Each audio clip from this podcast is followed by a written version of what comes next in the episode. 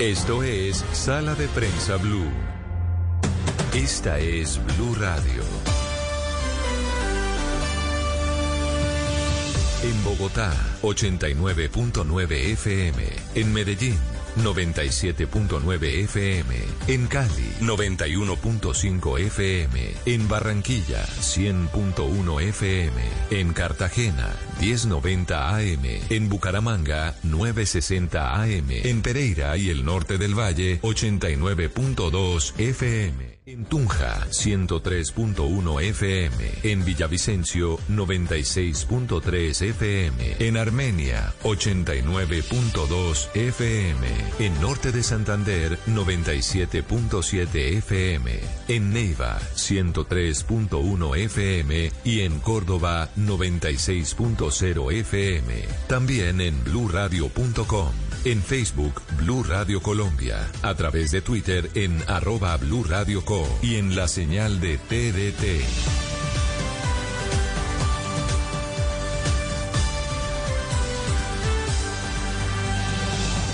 Blue Radio, la nueva alternativa. Voces y sonidos de Colombia y el mundo en Blue Radio y bluradio.com, porque la verdad es de todos. Son las 12 del día y un minuto. Bienvenidos a este resumen con lo más importante de Colombia y el mundo en Blue Radio y en bluradio.com. Vamos a hablar de los avances del COVID-19 en el país, del proceso al expresidente Álvaro Uribe y comenzamos con los homenajes que siguen entregándose desde varios sectores del país a la memoria de Gabriel Ochoa Uribe el director técnico más ganador en la historia del fútbol colombiano. Ya incluso se suma la Confederación Suramericana de Fútbol a los homenajes al médico Ochoa que murió en las últimas horas en la ciudad de Cali. Sebastián Vargas.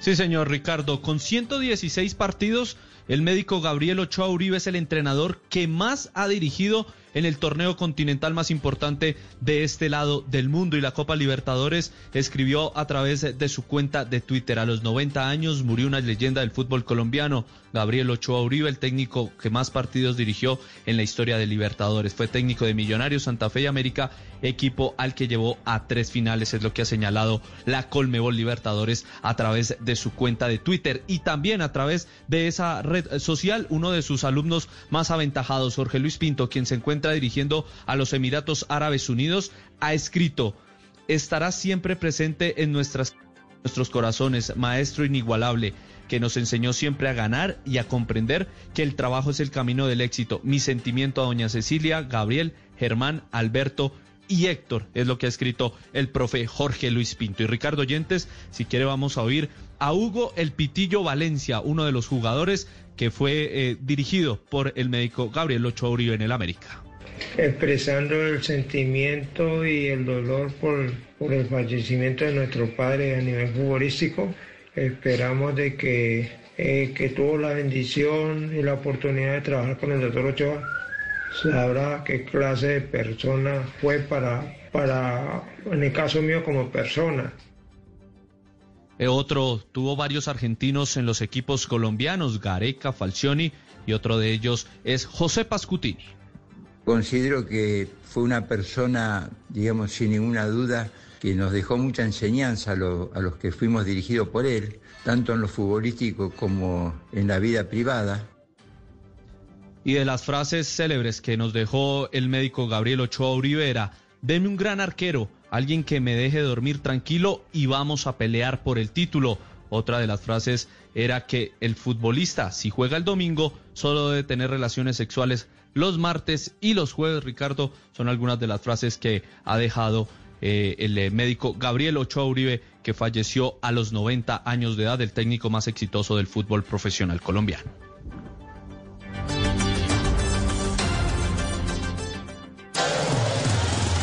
Esta es información exclusiva de Blue Radio.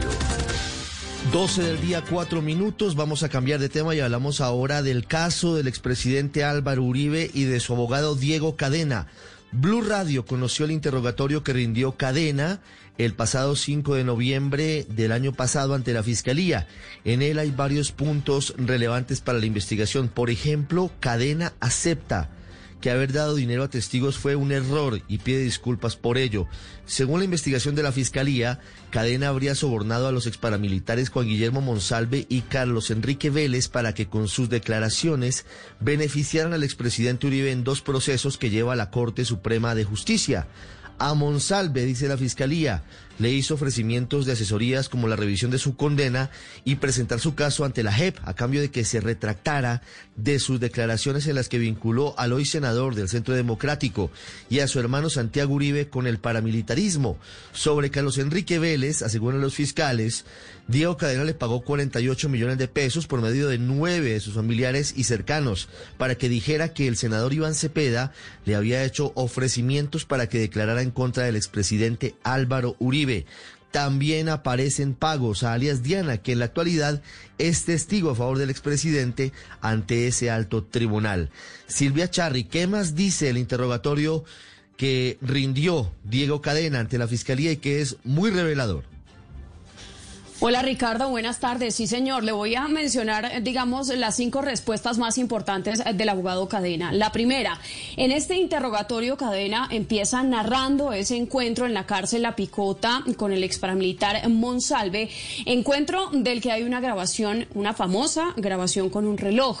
El fiscal del caso, Daniel Hernández, le pregunta a Cadena si esos ofrecimientos que le hizo de revisar su condena y de presentar su caso a la JEP se lo consultó a su cliente, expresidente Uribe y este dice que simplemente le comentó, conversación que también quedó grabada por la Corte Suprema de Justicia. Escuchemos. Monsalve, de cierta manera, se nos explicó que le hizo una petición y que podría darse a entender en los audios que usted considera pudieron ser editados, que era una clase de ofrecimiento a ustedes, que se hizo manipular.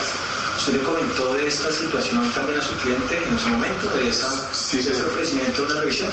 Sí, día. ¿Cuándo se lo comentó? ¿Antes o después de la diligencia en la corte? Antes de la diligencia en la corte. ¿Cuándo se lo dijo?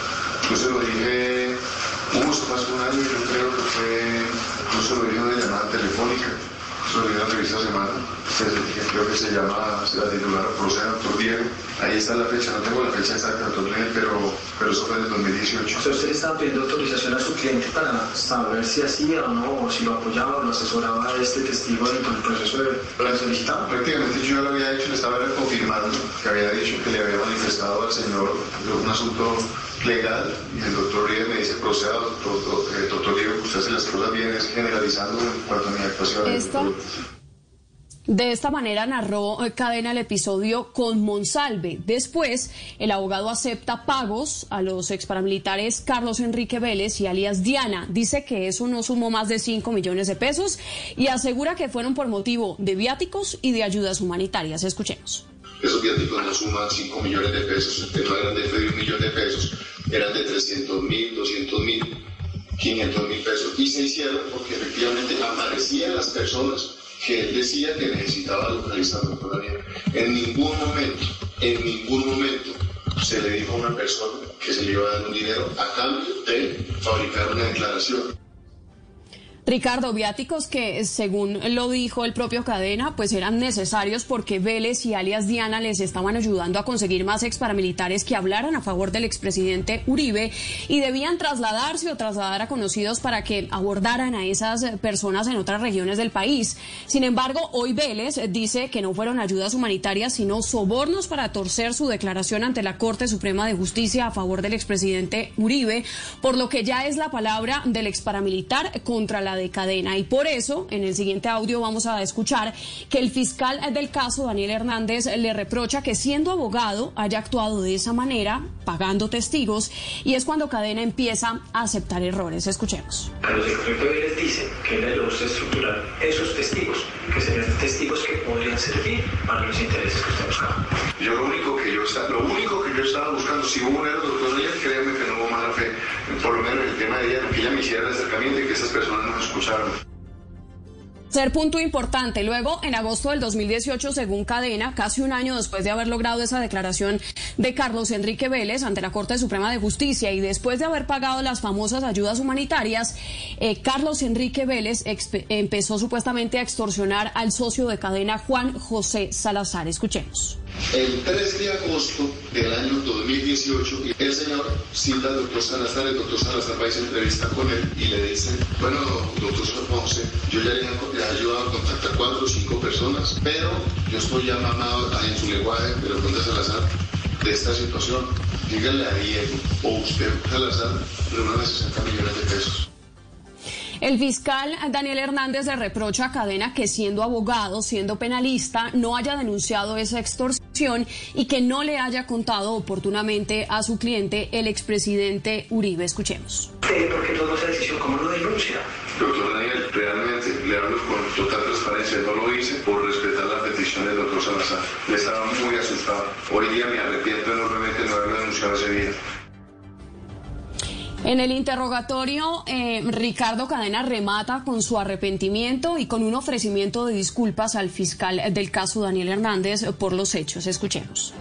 Yo reconozco, se cometieron errores, imprudencias, pero en ningún momento aquí se sobornó una persona para que cambiara, ocultara mintiera o omitiera en sus declaraciones. Entonces, como hace el fiscal de caso, le presento disculpas a mis actuaciones que no fueron de pronto, créanme que esto me deja una gran experiencia.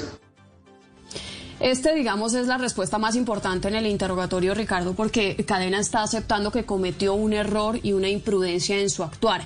Aún no se sabe si fueron 5, 10, 48 millones de pesos los que pagó Cadena a Carlos Enrique Vélez por supuestos, entre comillas, viáticos. Las cifras, eh, de todas maneras, hay que decirlo, han variado en las distintas diligencias judiciales. Silvia, 12, 11 minutos, ampliación de este interrogatorio en blurradio.com. Y siguiendo con el mismo caso, ¿Quién es alias Caliche? Carlos Eduardo López, quien habría sido buscado por el representante de la Cámara, Álvaro Hernán Prada, para que intentara hacer que se retractara el testigo Juan Guillermo Monsalve de lo que había dicho contra el expresidente Álvaro Uribe. Juan Esteban Silva, seguimos revelando la decisión de medida de aseguramiento de la Corte contra el expresidente Uribe. ¿Qué tal? Muy buenas tardes. Pues miren, uno de los hombres más mencionados efectivamente en el documento en poder de la sala de instrucción es Carlos Eduardo López Callejas, conocido como Caliche, ese es su alias. Este hombre nació en Florencia en 1970 expresó en algún momento que le desaparecieron a sus familiares con una frase y es la siguiente, abro comillas, de modo que mientras yo pueda hablar en contra de esa plaga, hacerle la guerra a esa plaga, bienvenido sea. Y siempre he sido acérrimo seguidor del doctor Uribe. Mientras exista el doctor Uribe, siempre voy a seguir siendo un seguidor de él, cierro comillas. Esta persona, es decir, Carlos Eduardo López rindió declaración ante la Corte en mayo de 2018 explicando que el testigo clave del caso de falsos testigos, es decir, Juan Guillermo Monsalve, es un amigo a quien había conocido hace 12 años como Villegas, por intermedio de un amigo de nombre Andrés, a quien habían matado en Medellín siete años atrás. Básicamente la tesis de Caliche es que Monsalve le comentó que nueve años antes fue entrevistado por Iván Cepeda, haciéndole ofrecimientos a cambio de testificar en contra de Álvaro Uribe, que no habían vuelto a hablar de ese tema, pero que cerca de tres o cuatro meses después volvieron a tocar el asunto, por cuanto de nuevo llegó Cepeda con ofrecimientos, dice él, que nunca cumplió. Otra de las tesis de Carlos Eduardo López es que Rodrigo Vidal Perdomo, amigo suyo, fue quien le presentó a Álvaro Hernán Prada, recordemos, representante del Huila investigado también en este caso, y que éste le pidió que tratara de sacar una entrevista con Juan Guillermo Villegas, como le dice él a Juan Guillermo Monsalve, para ver cuáles eran los ofrecimientos que le hacía Cepeda, pero que éste siempre se negó. La Corte también de posibles contradicciones, porque señala, por ejemplo, que en la manera en la que se conoció el escaliche comprada hay varias versiones. Primero adujo que se lo presentó Rodrigo Vidal Perdomo en la época electoral en 2018, es decir, a Prada, y luego que lo conocía desde hace cinco años en campañas electorales. Mientras tanto, en Medellín están promoviendo una tutela para revocar la medida de aseguramiento al expresidente Álvaro Uribe. Susana Paneso. Ricardo, tutelar el derecho a la justicia es la invitación que se hace desde el uribismo a través de redes sociales en defensa del expresidente Álvaro Uribe. A través de WhatsApp, los seguidores del hoy detenido senador incentivan a llenar un formato que también comparten de una tutela en contra de la Sala de Instrucción Especial de la Corte Suprema de Justicia. En el documento se lee que la tutela interpuesta es por la violación de los principios constitucionales de soberanía popular, supremacía de la Constitución y los fines esenciales del Estado. Sobre este tema hablamos con Juan Jaramillo, él es miembro del Comité Promotor de las Caravanas en apoyo a Álvaro Uribe Vélez acá en Antioquia y aseguró que la iniciativa no viene de parte del comité, pero que sí es una realidad y los ciudadanos la están firmando. Además, comentó Juan Jaramillo que mañana se citarán nuevamente a una caravana desde Medellín hasta la residencia de Álvaro Uribe Vélez en Río Negro. El día lunes volvemos a la calle y queremos que sea una de las manifestaciones más grandes del país. Nos vamos a encontrar en San Diego y vamos a coger las palmas para irnos hacia Llano Grande por la vía. 12, 15 minutos. Si hay información de última hora, Susana, que tiene que ver con COVID-19. ¿Qué dijo el alcalde Daniel Quintero, el alcalde de Medellín? Ricardo, 12 días después de haber confirmado que era positivo para COVID, Daniel Quintero acaba de informar a través de su cuenta de Twitter que superó el COVID-19, superó este virus sin mayor contratiempos. Trinó a través de su cuenta de Twitter todas mis oraciones y solidaridad para quienes hoy batallan por sus vidas o han perdido a uno de los suyos. Todo va a estar bien. Es decir, que el alcalde Daniel Quintero hoy está libre de COVID-19 y se espera que en la tarde de hoy o mañana retome eh, sus Susana, gracias. 12 del día, 15 minutos. Y en otras noticias, hoy se cumple el primer año del accidente de la Fuerza Aérea al cierre del desfile de silleteros en Medellín, cuando dos militares con la bandera de Colombia cayeron al vacío. Un año después, Blue Radio conoció los dos procesos judiciales que avanzan por este caso en el que las familias no han sido reparadas aún. La información, Camila Carvajal. Pasó el primer año desde aquel domingo en el que se rompió la cuerda y murieron los dos hombres de la Fuerza Aérea que llevaban la bandera de Colombia al cierre del desfile de silleteros en Medellín. Murieron Jesús Lácides Mosquera y Sebastián Gamboa. Un año después avanzan dos procesos, uno en la justicia ordinaria y otro en la justicia penal militar. El problema es que para el abogado Juan Viveros, que representa a las víctimas, ninguno de los dos procesos avanza un año después. Jurídicamente la reclamación está en curso, ya hubo una audiencia con el Estado, con el Ministerio de Defensa, la apoderada, y dijo que no había eh, ánimo conciliatorio. Como lo anunció la Fuerza Aérea, el cable que falló sigue en Estados Unidos, donde el FBI estudia qué pasó.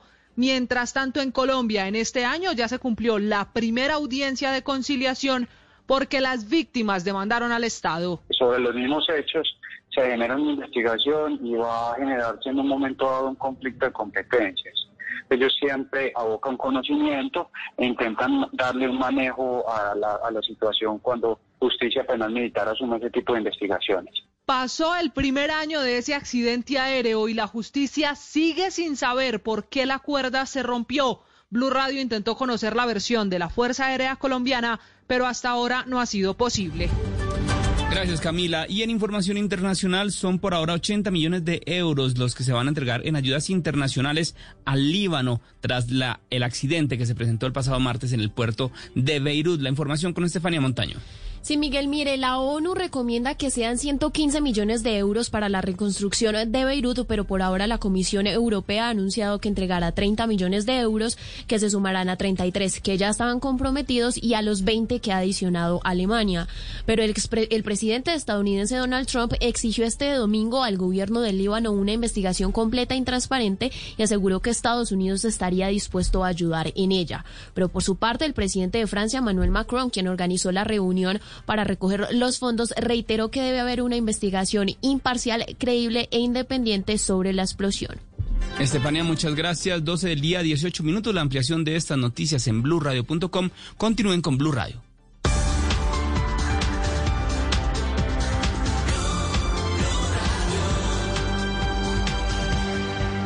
¿No te sientes seguro o segura en casa? Si estás viviendo algún tipo de maltrato o conoces a alguien que está siendo agredido, ingresa a porquequieroestarbien.com o llámanos al 300-912-5231. Somos un centro de apoyo e información en línea, donde te acompañamos, te escuchamos y te ayudamos. una iniciativa de la Fundación Santo Domingo y Profamilia, con el apoyo de Blue Radio. Padres con experiencia, Padres nuevos, hijos únicos, hermanos, abuelos que consienten, nietos que aprenden. Vamos a construir un puente entre generaciones para que las familias crezcan y entre todos podamos cambiar el mundo. Aquí comienza Generaciones Blue, un espacio de Blue Radio con testimonios, guías, expertos e invitados que nos ayudarán a mejorar la vida en familia y las relaciones entre sus miembros. Generaciones Blue. Estamos cambiando el mundo de las familias colombianas por Blue Radio y bluradio.com. La nueva alternativa.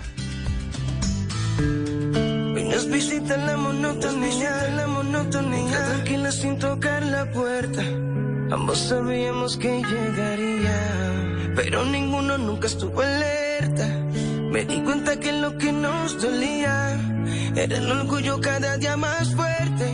Entre peleas se pasaba el día, yo siendo el niño tú la indiferente.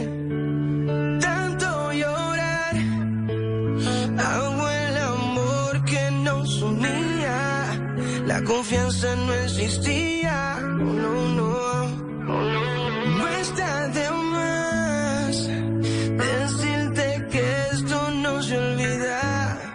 Quizá funcione en otra vida. Tú no estás monótono, noto y no lo merezco. Pero por lo bueno te agradezco.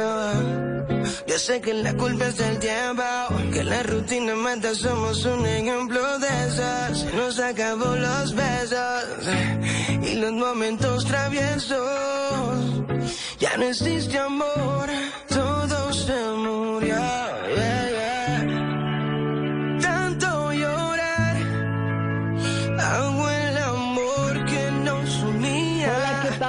Buenas tardes, bienvenidos esta tarde de domingo 9 de agosto. Aquí los acompañamos como siempre, como esta cita que tenemos cada ocho días.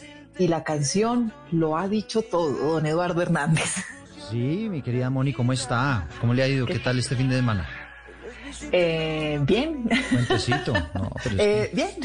No mentiras, muy bien. Muy, muy bien. sí. Yo, yo ya le, yo ya le he confesado a usted que yo ya cada vez me voy acostumbrando más a este ritmo de estar en la casa, de cuidarse, de encontrar cosas distintas sin tanta angustia como me generaba al principio. Bueno, pero ojo con la monotonía, que es el tema que les queremos plantear el día de hoy. Y es precisamente por esa razón que le traigo esta canción de Jay Álvarez, que precisamente se llama así, se llama Monotonía. Y es un tema romántico y que habla básicamente de cómo esa monotonía puede acabar, por ejemplo, con las relaciones amorosas. Si usted se encierra en ese círculo de hacer absolutamente siempre lo mismo, de vivir de la misma manera, cómo eso puede terminar con relaciones amorosas, amorosas y cómo puede ese, ese ritmo de vida también terminar frustrando quizá, Mónica, algunos de sus sueños, ¿no? Queda usted en ese círculo vicioso toda su vida, seguramente un círculo vicioso muy cómodo, pero un círculo vicioso que no le permite avanzar. Y esa es la razón por la cual les queremos promo- pro- eh, plantear este tema a nuestros oyentes. Plantear este tema de conversación, que pues se nos puede hacer un poquito más evidente en esta época de confinamiento, pero que puede aparecer en cualquier momento de nuestras vidas. Así que a tratar de salirnos de esos esquemas, de esa monotonía, a tratar de cambiar. ¿A usted alguna vez le han preguntado, Eduardo, cómo es su día a día? ¿Se lo tiene súper esquematizado? Sabe que, sabe que sí, ahora que estábamos estudiando justo este tema eh, para este programa, Moni, y se empieza uno a dar cuenta que pasan y pasan los años y pasan los años y se mira usted, sobre todo cuando uno ha estado en un, en un empleo, digamos, mucho tiempo y estable, y empieza usted a mirar los años atrás que hacía hace tres, hace cuatro, hace cinco años, y pues se ve muy parecido, ¿no? Y yo, piensa uno que ese puede ser un signo de alarma. Podría serlo, podría serlo, pero más adelante vamos a tener precisamente esa conversación con quienes saben del tema. ¿Hace daño o no la monotonía? Es cuestión de adaptarse, es cuestión de cambiar, hay que reinventarse, tampoco tiene que ser una obligación. ¿Cómo hacer para que esa cotidianidad no se convierta en un tema que de pronto genere conflicto, dificultades, inconvenientes dentro de casa, con su pareja, con sus jefes, en el trabajo y más en escenarios como el que estamos viviendo? De eso hablamos hoy en Generaciones Blue. ¿Me promete que le mete un poquito de alegría a la música al final, Eduardo? Y se lo prometo, le traigo una canción que estoy seguro le va a gustar, no solamente por la canción, sino por el cantante. Bueno, listo. A ver, esperamos al final del programa que me sorprenda. Entre tanto, hablamos de esto, de monotonía, esta canción a propósito de Jay Alves. Les visita la monotonía. Entra tranquila sin tocar la puerta. Ambos sabíamos que llegaría, pero ninguno nunca estuvo alerta. Me di cuenta que lo que nos dolía era el orgullo cada día más fuerte. Entre peleas se pasaba. Esto es Generaciones Blue.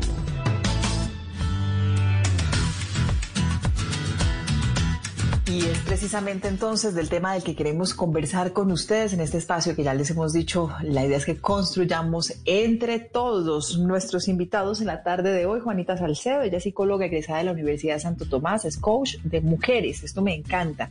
Es coaching también de fertilidad y depresión postparto para la maternidad y tiene además experiencia en terapias alternativas y bioenergéticas. Juanita, ¿qué tal? Bienvenida a Generaciones Blue. Hola Mónica, ¿cómo están? Gracias. Gracias, gracias por aceptarnos esta invitación. También está con nosotros Alejandro Sandoval, él es psicólogo, es especialista en evaluación y tratamientos de trastornos eh, afectivos y emocionales y es magíster en psicología clínica. Doctor Sandoval, ¿qué tal? Buenas tardes, Mónica. ¿Cómo se encuentran ustedes el día de hoy? Bien, muy bien. Aquí tratando de meterles otros ingredientes también a nuestro día a día, a nuestros temas, a tratar de cambiar de este tema. Sí, Eduardo. Bueno, le tengo cifras porque hemos preguntado en las redes sociales a, la gente en numeral Generaciones Blue. La, les, les hemos formulado la siguiente pregunta. ¿Se siente esclavo de la monotonía? El 71% hasta el momento ha respondido que sí y el 29% responde que no. Eh, es un porcentaje bastante alto quienes efectivamente hacen ese flashback, ¿no? Empiezan a, ver hacia atrás y se dan cuenta que su vida no cambia mucho. Ya, yo creo que usted, Eduardo, ha tocado un tema clave y yo quiero que empecemos ahí con nuestros invitados. La pregunta se la planteo inicialmente al doctor Alejandro Sandoval uno sabe cuando algo está haciendo cuando algo está siendo monótono, cuando está cayendo en estos círculos viciosos, solamente cuando hace un frenón y dice qué estoy haciendo de mi día a día, de mi vida, o es una sensación que simplemente va llegando y es y es y es una preocupación que llega con el paso del tiempo, doctor Sandoval. Sí, Mónica, pues eh, hay varios hay varios factores que nos permiten identificar este tema cuando estamos en la monotonía. Uno de estos, pues es cuando definitivamente tenemos algún, algún momento que tal vez nos genera un tipo de, de, ansiedad y, un momento como de crisis que hace que nosotros pues explotemos, por decirlo así. Entonces cuando nosotros pues no somos personas que tenemos este tipo de conductas, entonces decimos, hey, ¿qué me pasó? ¿Qué sucedió en ese momento que me salí de control con mi pareja, con mi hijo, con el vecino o en algún tema del trabajo, ¿sí? Entonces ahí decimos qué, qué, qué es lo que está sucediendo.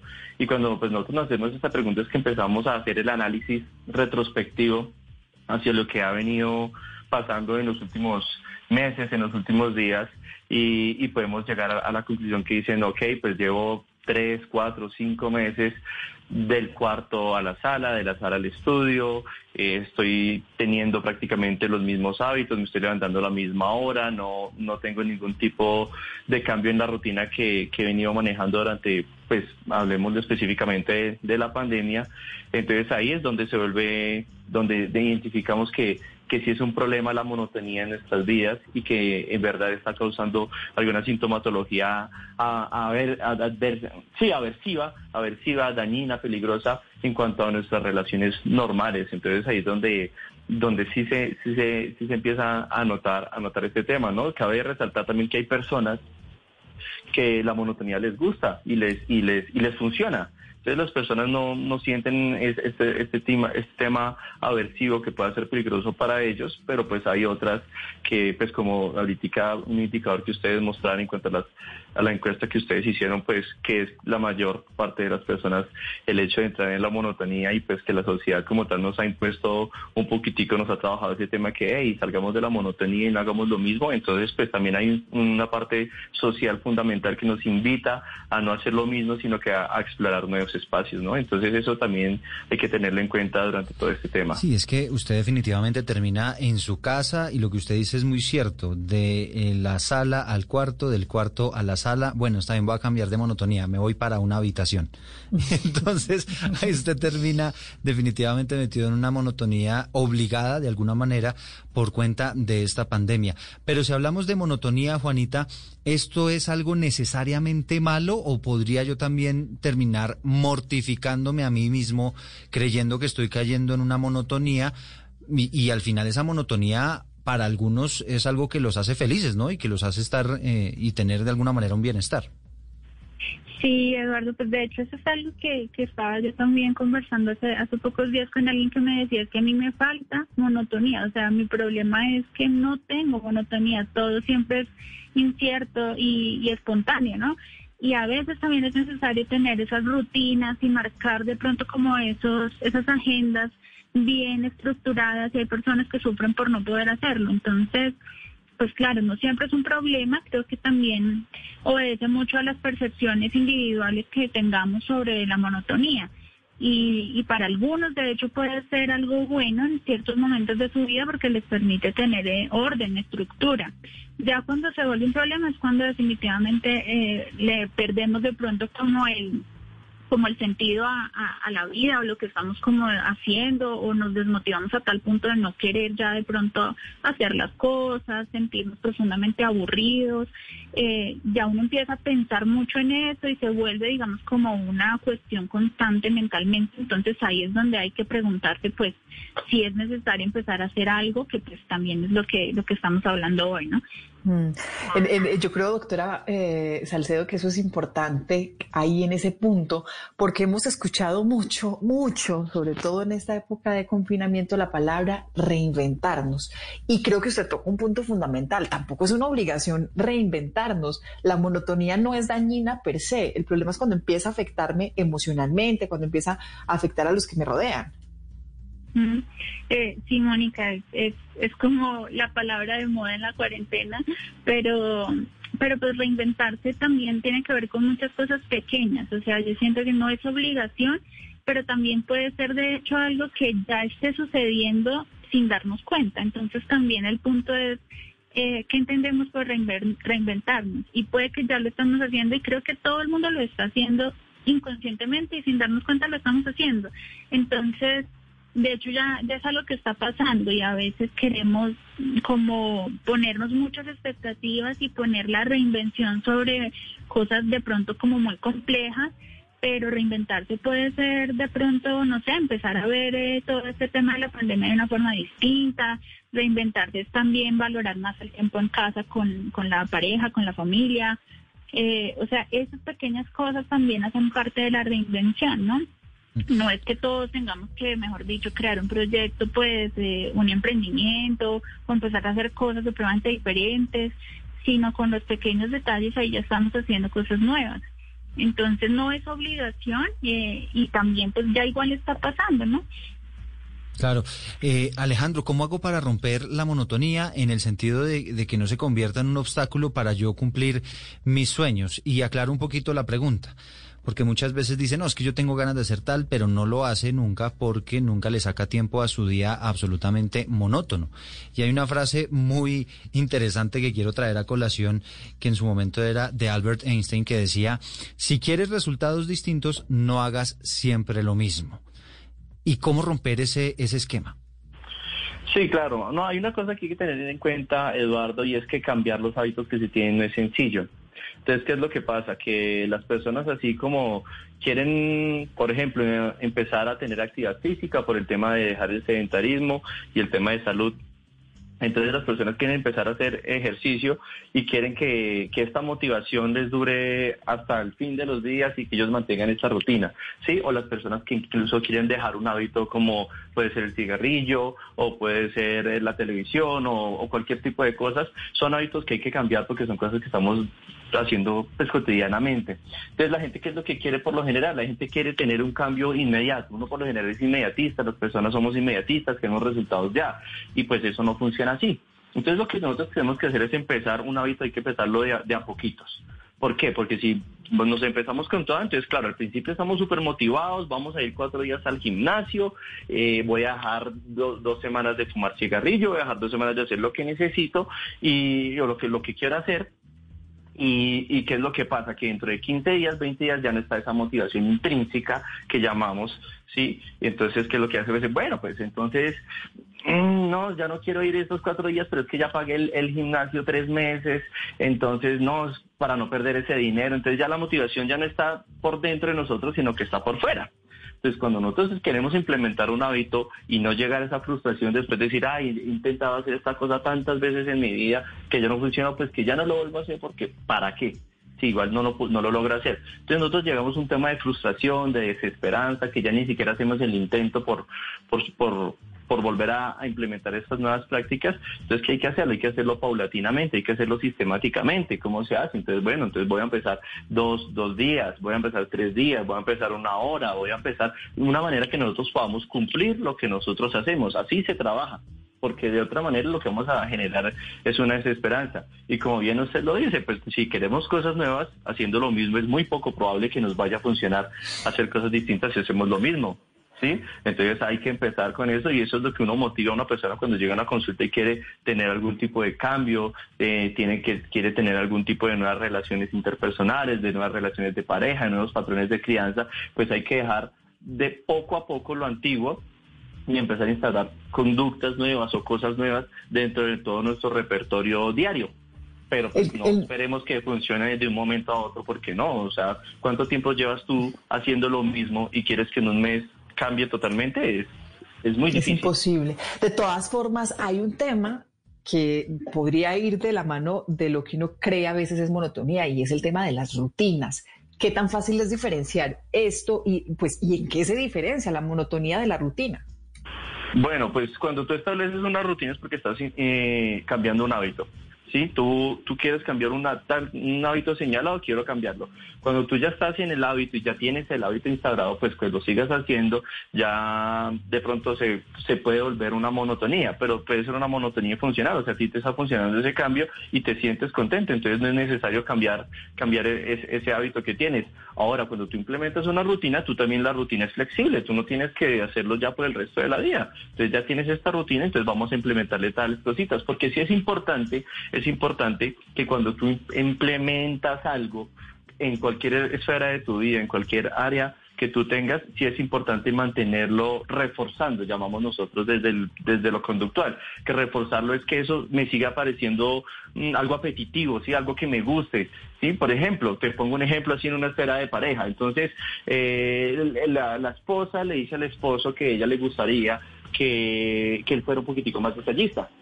Entonces ellos se ponen el, el, bueno, el esposo se pone en el hábito de, decir, listo, que voy a ser más detallista con, con mi esposa. Entonces hoy le lleva eh, unas flores a la, a, la, esposa. Dentro de ocho días le lleva las, las flores cada esposa y así cada domingo, cada domingo le va llevando flores hasta que entonces, claro, pierden la gracia. La, esposa, entonces sí, entonces después la mujer dice, no, pero es que mm, ya, ya solo flores. Al principio, ay, me trajo flores. Y después ya va a decir, ah, no, pero solo flores. Sí, al menos traiga un jarrón para meter tantas flores. ¿no? Diferente, un chocolatico, o, cambie las flores.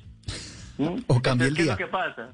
O cambie el, sí, alguna cosa. Entonces eso es lo que uno hace. Ya, ya lo que buscamos nosotros primero en este momento sería que él fuera detallista con ella. Lo logramos, sí, ya él, ya él va y por, por hábito compra las flores. Pero entonces hay que decirle, listo, ok, ¿qué tal si lo hacemos un martes? ¿Qué tal si lo hacemos un jueves? ¿Qué tal si es por la mañana? ¿Qué tal si es por la noche? Y le cambiamos todo ese tema. ¿Qué tal si un día son chocolates? ¿Qué el día si el otro día es una cena? ¿Qué tal si el día es un viaje? ¿Qué tal si al otro día simplemente tú le haces el desayuno? ¿Qué tal? Sí, entonces ya uno empieza a cambiar ese, ese tipo de cosas. Pero lo que, lo que hay que tener en cuenta es que es que eso también tiene que ser reforzado por los demás, porque sí, porque si tú lo haces y tal vez las cosas no se refuerzan, en este caso de pareja, sino que dice, no, pues primero le, dijo que usted no era detallista conmigo y cuando soy detallista, no, pero tráigame algo más. Pues, entonces tampoco, tampoco es la manera, no hay que reforzarlo y entonces también hay que tener, es un tema también comunicativo, ¿no? Mm, entonces también hay que, hay que tener en cuenta esa comunicación que yo tengo con, conmigo mismo.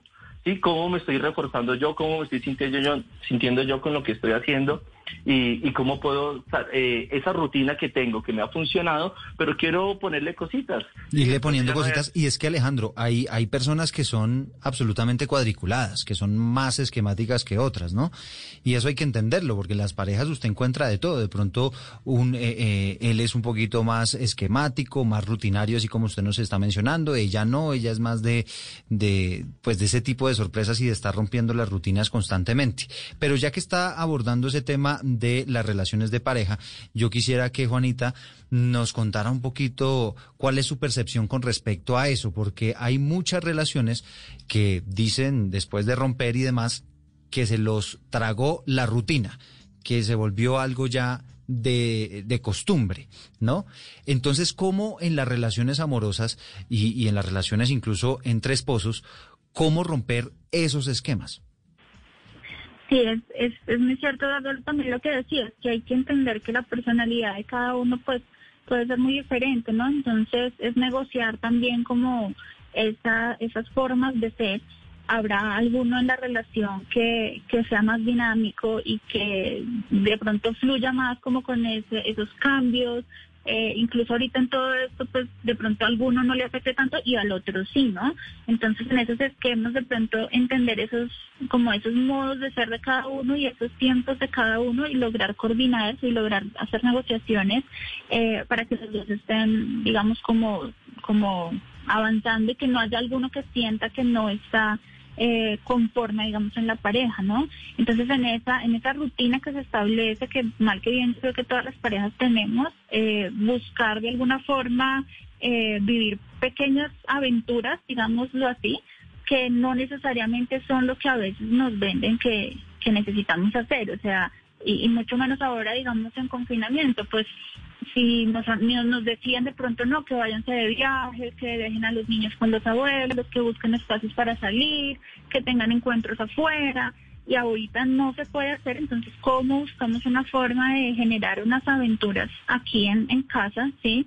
Eh, con cosas de, de pronto más, más sencillas, eh, que incluso parten de la misma comunicación. Entonces, por ejemplo, salir de la rutina puede ser sentarnos a hablar, y no necesitamos ir a ningún lado para sentarnos a hablar. Entonces, si es algo que no solemos hacer, pues puede ser una, una buena forma de empezar. Y en ese mismo hablar vamos a encontrar cosas que de pronto creemos que ya sabemos toda la pareja, ¿no? Creemos que ya porque llevamos muchos años, pues como que qué nuevo me va a poder decir si ya sé todo.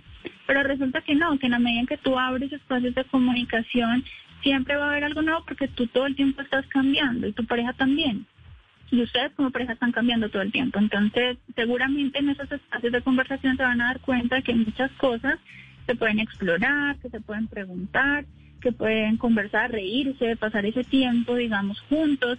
Eh, y ahí, pues ya dependiendo también los gustos de cada pareja, pueden empezar a, a generarse ciertas tareas. Esto a veces es, es como, como complejo, autogenerarse tareas, por eso a veces toca que el terapeuta las deje, pero pero uno mismo se las puede dejar. Entonces, por ejemplo, eh, ¿qué podemos hacer nuevo? ¿Sí? ¿Y qué nos gustaría hacer nuevo? O aunque no nos guste, de pronto toca obligarse a hacerlo porque a veces no queremos salir de la zona de confort. Y empezar de pronto a hacer una lista de, de tareitas que se puedan dejar en pareja, de qué cosas nuevas puedan explorar en sus diferentes áreas, ¿no? Y ahí van saliendo cosas creativas. Se, nos, se nos está casi acabando el tiempo, pero yo quisiera que los dos me den la opinión de, de, un tema que también hay que incluir cuando hablamos de familia y es los hijos. ¿Cómo orientamos a nuestros niños eh, en este tema? ¿Cómo sabemos que de pronto sus rutinas se les están convirtiendo en monotonía y que nosotros tenemos que intervenir para que, para que haya cambios de hábitos? Pues bueno, fíjate que para mí el tema de los niños, yo digo, ellos ellos realmente no, no son como pensamos a veces que son. Y somos más bien los adultos los que traemos como todos estos esquemas mentales y los ponemos en ellos. Pero, por ejemplo, la creatividad que hablaba ahorita también en pareja, en familia pasa igual y con los niños es lo mismo. Y ellos son mucho más creativos. Entonces, a veces, eh, esa creatividad que para nosotros de adultos de pronto está más limitada o que hemos dejado atrás, para ellos no, ellos tienen un, mayor campo de, trabajo en su imaginación, en lo que ellos pueden crear, ellos se inventan cosas todo el tiempo. Entonces, yo creo que ahí el niño es el que le enseña a uno a salir de la rutina. Obviamente hay que facilitarle los espacios, pero tú puedes permitirle al niño que explore muchos, muchos panoramas posibles eh, a través de muchas actividades, por ejemplo, a través del arte, a través de la misma actividad física, que aunque sea en un espacio reducido, siempre va a ser importante porque para todos, no solo para los niños porque nos permite estar mucho más tranquilos, porque nos permite estar en como en un equilibrio, ¿no? Emocional y psicológico. Entonces, si hacemos, digamos, como esos espacios en el, en el cronograma de compartir y los tenemos de pronto de una forma visual, como visible, ¿no? Que podamos tener ahí escrito, eh, hoy nos corresponde hacer algo artístico. No está cerrado, está libre para que lo inventemos, pero tenemos un horario para eso. Luego tenemos actividad física, no es específicamente algo siempre, pero está abierto que hoy hagamos, no sé, algún algún tipo de yoga para niños o mañana hacemos qué pena, yo, yo la interrumpo ahí para hacerle una contrapregunta muy breve para, para, para cerrar la idea. ¿Rutina es igual que, mono, que, que monotonía? No, creo que, pues como decía eh, Alejandro, la rutina es necesaria en cierto punto porque nosotros como seres humanos necesitamos de, ese orden, ¿no? La monotonía viene a ser para mí un poco más la percepción sobre la rutina, o sea, lo que yo percibo, lo que yo siento sobre la rutina.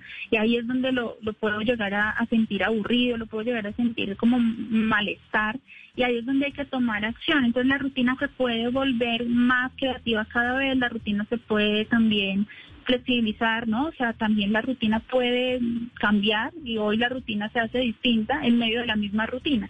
Entonces creo que eso me refería también con el tema de los niños, como que todos los días hay que hacer algo, pero pero no significa que sea siempre lo mismo. O sea, más o menos una, una semejanza es la, la rutina, es como la carta, pero eh, la monotonía es lo que yo le meto al menú de esa carta, más o menos. Digámoslo así sí, me gusta mucho esa, esa comparación y sí, algo así. Bueno, ¿y, cuál es su apreciación frente al tema, doctor Sandoval? Sí, pues yo creo que, que Juanita tiene, eh, estoy de acuerdo en muchos aspectos con ella y creo que en, en, estos momentos, pues sí es importante con los niños estipular como esos horarios. Entonces, sí, esos horarios pues para, para que ellos no, no, no lleguen a sentirse aburridos, porque como dice ella, pues un niño mantiene imaginando y mantiene pensando en jugar y esa es la función del niño, jugar, porque así es como él explora, conoce el mundo y conoce muchas cosas. Entonces pues tenemos que nosotros, si tenemos niños en la casa, abrirles esa posibilidad. ¿sí? Entonces como como Juanito lo mencionaba, los niños pues tienen su imaginación totalmente abierta, ellos todavía no han sido cerrados al mundo de la realidad, sino que es importante que ellos mantengan imaginando porque pues además de que fomenta sus, sus procesos cognitivos, pues también les permite ser más adaptativos al entorno que estén. Entonces por eso es, se puede decir que es difícil también que el niño entre en la monotonía ahorita en la cuarentena porque pues el niño mantiene con, con muchas cosas para hacer inventándose, ¿sí? donde nosotros vemos una cama, él puede ver un barco, una cancha de fútbol, puede ver el Coliseo Romano o, todo lo que sea, ¿sí? Entonces para él, para él los, los ambientes no, no pueden ser tan, tan, tan, tan iguales durante, durante todo ese tema, pero sí hay que, que, reforzarle todo ese tema al niño, porque entonces si el niño se pone a jugar y pues es, es, es comprensible que alguno de los papás esté esté pues pendiente de sus labores, de sus trabajos, pues que no empiece con el niño, venga, no juegue, quédese ahí quieto, porque que estoy en reunión, que estoy en este tema, pues eh, también tienen que entender que estamos en un tema donde toda la familia está, está en la casa y pues que el niño tiene que, hay que, hay que cuidar al niño, ¿sí? Los, los derechos empiezan del que menos se puede defender hasta el que más se puede defender, entonces el que defendemos en la casa es al niño y el que hay que cuidar es en este momento es al niño. Sí, entonces al niño pues, y, aplica, y aplica para este momento y para siempre. A mí me pasaba con Joaquín al principio cuando estaba pequeñito me acostumbré a llevarlo a un centro comercial porque me daba mucho susto en Bogotá el frío de la tarde y yo solamente podía en la tarde noche y lo llevaba siempre al, centro comercial y ya no disfrutaba el mismo, plan todos los días. y a la misma esquinita y y exacto, entonces el desafío también para nosotros es, es mayor, pero no solamente en esta época. En esta época el reto tal vez es para nosotros, pero hay que tener muy presente también con ellos en esta orientación. Nos quedamos ya sin tiempo, don Eduardo. Ah, sí, es que esto pasa, pasa a mil. Queremos agradecer enormemente a Juanita Salcedo, que es psicóloga egresada de la Universidad Santo Tomás, también al doctor Alejandro Sandoval de la Conrad Lorenz. Bueno, esta canción no es tan animada la que le voy a poner pero sí Ay, habla ¿yo? muy bien del tema de la monotonía. Y yo creo que esta canción usted la ha escuchado, escúchela. A nuestros invitados, gracias. Mientras tanto, un poco de música. me dediqué a no verte y me encerré en mi mundo y no pudiste detenerme y me alejé mil veces y cuando regresé te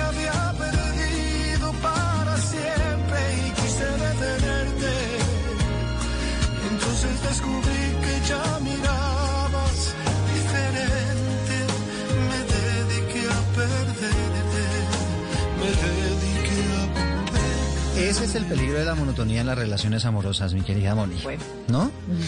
Usted- El- el- es la monotonía en las relaciones amorosas que sí, que se van convirtiendo en esas rutinas dañinas. ¿Y Se le puede usted- decir así, ¿no? Usted fue el que entendió el concepto. ¿Me vale? Sí. ¿Rutinas, rutinas dañinas? ¿Me la, me la vale? Eh, vale, no, pues es que yo, y básicamente así como para redondear es eso, es decir, usted puede tener una rutina y eso no está mal, pero lo que importa es el contenido de la rutina, ¿no? Y si usted Es quiere al verdad. final terminar eh, soñando con un proyecto, trabajarle algún proyecto, pues en esa rutina incluyale un rato para trabajar en ese proyecto. No quiere decir que necesariamente el tener una rutina sea malo. Es verdad.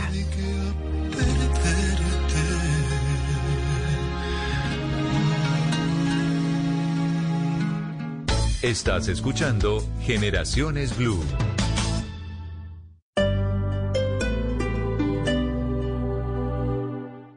Hace 45 años, una mujer colombiana armó sola una revolución en contra de la desigualdad. Hoy esta revolución crece y no se detiene. Llénate de fuerza y solidaridad por Colombia. Únete este 29 y 30 de agosto a la caminata virtual de la solidaridad en solidaridadporcolombia.com. Patrocina Bancolombia, Banco BBVA, Fundación Universitaria del Área Andina. Apoyan Fontur y Ministerio de Cultura, Programa Nacional de Concertación Cultural. La cultura es de todos. Ministerio de Cultura. ¿Qué tienen en común? Egan Bernal, Rigoberto Urán, Nairo Quintana, Superman López, Sergio Higuita, Daniel Martínez, Winner Anacona, Dayer Quintana, Rubén Darío Arcila. En una tierra capaz de parir fenómenos, ciclistas en cada recodo de cualquier camino. Que todos estarán desde Francia, en el Criterium Dauphiné, en Blue Radio, acompañando a los ciclistas colombianos siempre. Blue Radio, la nueva alternativa.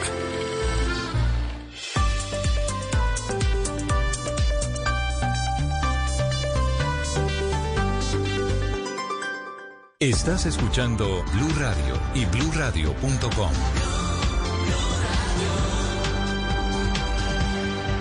En Generaciones Blue, ¿cómo viven nuestras generaciones el COVID? El impacto sin duda económico por eh, todo el tema de la pandemia sigue afectando muchas regiones, sigue afectando sobre todo a quienes, por ejemplo, tienen que eh, mover de pronto algunos campesinos sus cultivos, sus productos, tienen que movilizarse entre algunos municipios o llegar a Bogotá. Ha sido difícil, bien difícil todo este tema y ha generado un, un impacto importante. El futuro es muy incierto, pero ha venido sucediendo algunas estrategias importantes. Esta semana, Eduardo, llegó un vuelo procedente de China.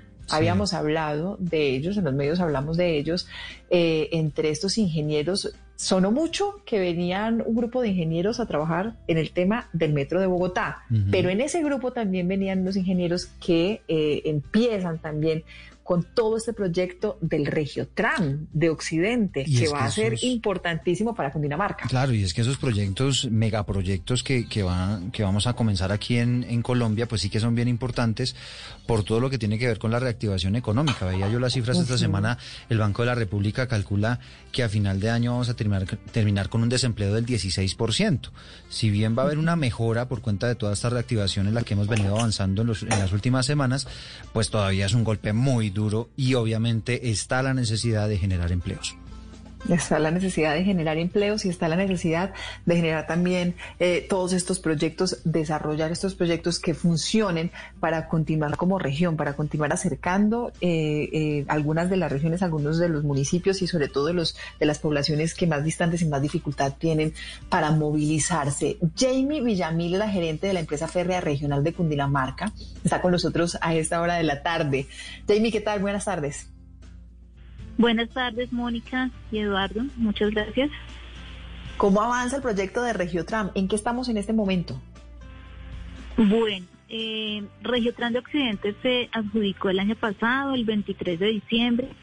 El 7 de enero logramos suscribir el contrato de concesión, pero por temas de la pandemia y la cuarentena, solo hasta el 24 de junio nos fue posible suscribir el acta de inicio del contrato. En este momento ya arrancamos la fase de preconstrucción, que es la primera fase contractual, fase en la cual se adelantarán los estudios y diseños a detalle del proyecto y que eh, tiene un término estimado de 18 meses. Precisamente los ingenieros eh, que llegaron el lunes en la noche provenientes de China eh, llegan a incorporarse al equipo de estudios y diseños después de, por supuesto, la cuarentena que será hasta el 17 de agosto, para en este año y medio adelantar todo el tema de autorizaciones, licencias, estudios y diseños a nivel de detalle y, y de la apertura de la segunda fase del contrato. Sí, eh, ¿qué tan importante ha sido la, generación de empleo? En esta primera etapa, porque uno se imagina que cuando ya comience la construcción en sí, pues va a ser más importante todavía la generación de empleos, ¿no? Por supuesto, Eduardo. Nosotros tenemos estimado que para la fase de preconstrucción vamos a, generar en estos 18 meses eh, empleos directos cerca de 200 e indirectos de 450 contando con la interventoría cifra que se aumenta significativamente a partir de diciembre del próximo año, cuando empieza ya la fase de construcción, en la que estimamos un aproximado de 9.100 empleos directos y cerca de 13.000 empleos indirectos. Imagínense esas cifras. Yo le voy a confesar eh, una cosa y, creo que, tal vez es la apreciación que uno tiene desde, desde la mirada de las noticias y a veces cae uno en ese error, Jamie, y es que yo veo este proyecto y lo veo como una gran ilusión y lo veo como una gran posibilidad para todo lo que significa en la conexión entre estos municipios de La Sabana y Bogotá, pero había dejado de lado que además en este momento se convierte en una herramienta clave, es eso, lo de la generación de empleo. Muchas personas que van a poder vincularse en, este proyecto y que definitivamente va a ser para reactivar un poco también la economía. Exactamente, digamos que eh, una de las intenciones del gobierno departamental con la firma del acta de inicio el 24 de junio eh, pues en una temporada muy difícil porque el gobierno nacional pues tenía suspendido el trámite de visas, tenía suspendidos o tiene suspendidos aún los vuelos internacionales y fue necesario pues adelantar acciones diplomáticas entre el gobierno colombiano y el gobierno chino para facilitar la llegada de este equipo de ingenieros al país. Fue precisamente hacer lo posible para que en esta época de pandemia haya una una alternativa de reactivación económica y consideramos que este proyecto eh, tiene todas las características necesarias y los recursos garantizados para que así sea y de generación de empleo.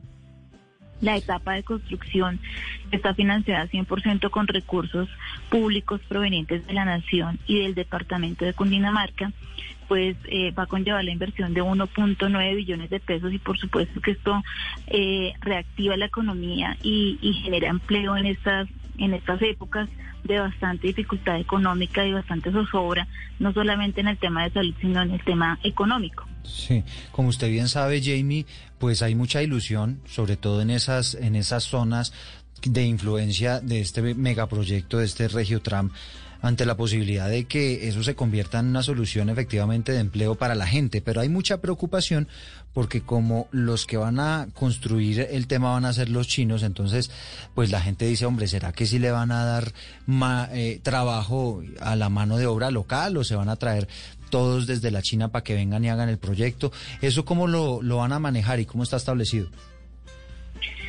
Sí, esa, esa preocupación me la, me la han transmitido pues a partir de la llegada de los, de los ingenieros el lunes y, y quiero aprovechar este espacio para brindarle total tranquilidad tanto a los residentes e interesados en la, de la zona de influencia en participar en el, en el proyecto, como incluso a los bogotanos que también eh, tendrán acceso al proyecto. Y es que mm, el equipo de ingenieros que llegó de China es un equipo de 19 personas únicamente, eh, expertos en temas ferroviarios que que tal vez no tenemos en el país eh, y que tendrán como la misión de orientar eh, los diseños de la vía férrea, del patio, del taller, del sistema eléctrico y eh, del ensamblaje del material férreo, del material rodante. Pero la mano de obra, tanto para estudios y diseños como para la ejecución de la obra, es decir, mano de obra calificada y no calificada, eh, será del Departamento de Cundinamarca, de la zona de influencia y, del proyecto y de Bogotá, por supuesto. A este acuerdo, digamos que a esta, a esta reafirmación de, de lo que estoy mencionando, llegó el señor gobernador con el representante del consorcio chino el 7 de enero, cuando después de la firma de, del contrato, pues digamos que el gobernador le hace saber la importancia que para el proyecto, para el departamento tiene este proyecto y especialmente en estos dos temas, en el tema de generación de empleo y en el tema de agilidad en las obras para poder entregar el proyecto dentro del cronograma planteado. Ahora bien, gerente, cuando decimos se van a generar empleos, yo tengo aquí la cifra, voy a, voy a sacar mi pastel, ¿cómo, cómo dicen ustedes? ¿Cómo es la, la copialina? Cuando, usted, cuando ustedes dicen vamos a generar 20 mil empleos directos e indirectos, ¿Cuándo van a empezar a, verse estos, estas cifras reflejadas en lo real? ¿Cuándo se empiezan a abrir esas vacantes? ¿Cómo la gente va a acceder a esos empleos? ¿Cuándo vamos a tener el impacto, el impacto de estos empleos ya activos? Bueno, el concesionario, esta pregunta me la han hecho bastante. Eh, de hecho, el concesionario ya tiene un correo dispuesto para eh, recibir las hojas de vida. De pronto acá es importante referir las etapas del contrato en este momento no se está seleccionando personal para la etapa de ejecución de obra porque no estamos en esa etapa, esa etapa esperamos si no tenemos contratiempos, eh, Dios mediante así sea, la podamos abrir a partir del próximo, el 24 de diciembre del próximo año, es decir, dentro de, dentro de 17 meses. De, Navidad. Este exactamente, de Navidad del próximo año. Eh, por supuesto que tal vez tres meses, cuatro meses antes se empezará a seleccionar el personal, hacer reclutamiento para eh, la ejecución de, la, de las obras, pero ya el concesionario creó el, correo electrónico que se denomina gestión humana cfro.com.co, al cual las personas interesadas en participar en el proyecto pueden enviar sus hojas de vida y de acuerdo con su formación, con su experiencia y con la etapa o la fase eh, en la que nos encontramos en el proyecto, se, irán a, seleccionar y se irán a, a llamar. A mí me gustaría, Jamie, que repitiéramos rápidamente el correo y, y, que me respondiera de una vez una pregunta. ¿La gente desde ya puede empezar a enviar sus postulaciones, las hojas de vida para que sean tenidas en cuenta o en qué momento es prudente hacerlo? Desde el 7 de enero que se firmó el contrato, a mi correo incluso han llegado muchísimas hojas de vida que hemos remitido al concesionario, pero sí las pueden enviar. Lo que es importante que la gente tenga eh, referidos son los tiempos del contrato. En este momento no vamos a seleccionar, no se va a llamar a trabajar a personal de obra porque mm, pues en este momento no nos, no nos encontramos en esa etapa de, en esa fase del contrato nos encontramos en estudios y diseños, entonces seguramente que lo que se va a seleccionar son eh, firmas en el ámbito de la ingeniería civil, eléctrica, eh, ambiental, que vengan a reforzar los equipos que ya están constituidos para empezar a hacer trabajo de campo, gestión predial, la que se requiera, de cara a cumplir en estos 18 meses con la etapa de, de preconstrucción que dará inicio a la etapa de construcción a partir de la consecución de los permisos y licencias que se requieran. El correo, por supuesto, lo repetimos, es gestión humana arroba cfro.com.co. y, recordar también, eh, gerente, recordar también qué tipo de personas pueden aplicar, qué, qué profesionales van a necesitar o qué, o qué tipo, qué perfiles van a necesitar en estos empleos que se van a generar. Bueno, eh, los estudios y diseños son desde el nivel de ingeniería ambiental, ingeniería civil, ingeniería eléctrica, ingeniería mecánica. Eh, seguramente en la, pues obviamente que no vamos a tener mano de obra no calificada, eh, ingenieros residentes de obra, especialmente que hayan tenido alguna experiencia en vías públicas, en, el sector eh, público de construcción. Eh, y en la página del concesionario, digamos que podrán encontrar en próximos días ya como eh, las, carreras o los perfiles que van a aplicar en cada una de las etapas de preconstrucción, construcción y de operación. Bueno, pues allí está Jamie Villamil, gerente de la empresa férrea regional de Cundinamarca y pues la persona que está liderando todo este proceso desde la gobernación de Cundinamarca para que efectivamente podamos tener proyecto y podamos soñar con ese proyecto a futuro.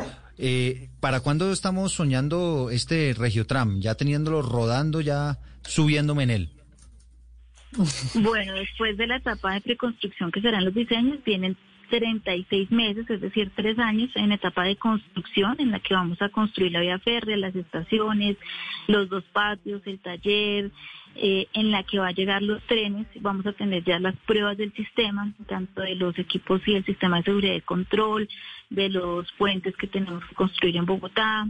Eh, digamos que todo el entendimiento entre el material rodante y, y la vía y después de los 36 meses empezará ya a rodar de manera pública, en operación pública el sistema, es decir, cerca de, cuatro años vamos a tener ya rodando el tren por Cundinamarca y Bogotá.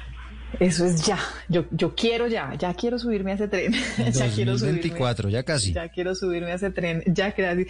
Pues muchas gracias, muchas gracias por su tiempo, gerente. Jamie Villamil, gerente de la empresa férrea regional de Cundinamarca. Cruzamos los dedos para que no haya inconvenientes, para que todo se dé como tiene que darse, para que se generen esos 20 mil empleos que necesitamos tanto en la reactivación y sobre todo para que este proyecto que es tan importante para la región pues empiece cuanto antes. Muchas gracias por su tiempo. Feliz tarde.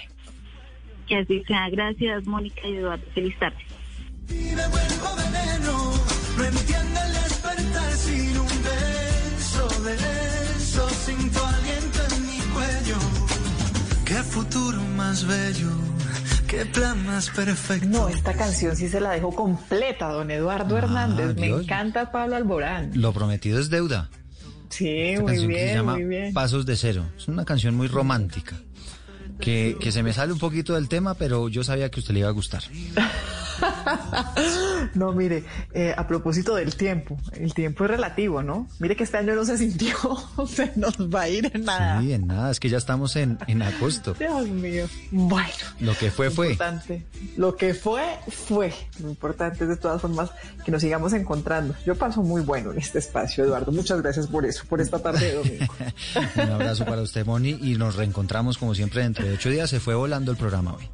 Se nos fue volando. Ustedes gracias por la compañía. Los esperamos el próximo domingo.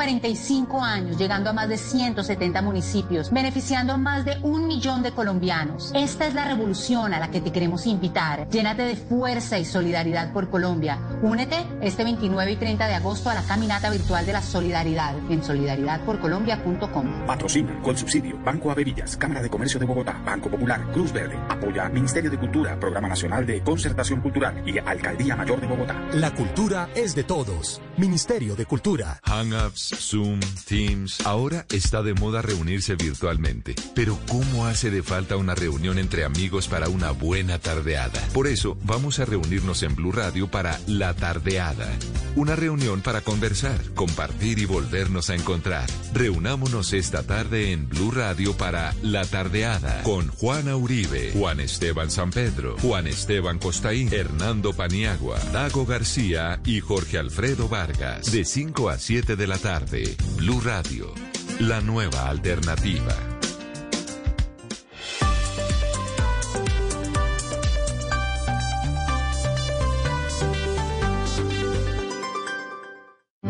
En tiempos de crisis, existen seres con almas poderosas que se convierten en héroes de nuestra historia. En Organización Solarte, queremos dar gracias a cada uno de nuestros colaboradores por superar sus miedos, arriesgándolo todo para entregar cada día no solo alimentos de primera necesidad a toda Colombia, sino también la esperanza de que todo va a estar bien. Porque cuando la bondad se pasa en la comida, el amor es el alimento. En Organización Solarte, trabajamos pensando en usted. A continuación, en Blue Radio, nos conectamos con Caracol Televisión para escuchar las noticias de Colombia y el mundo. Emisión del mediodía.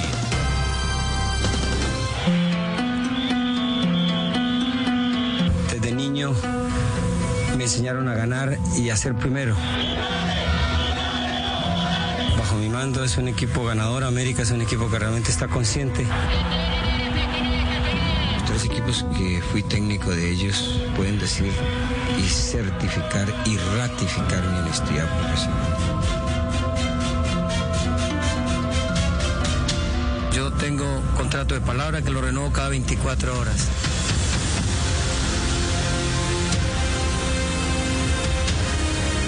La situación del fútbol realmente en base a lo que está sucediendo en el terreno de juego lo manejan solamente los jugadores.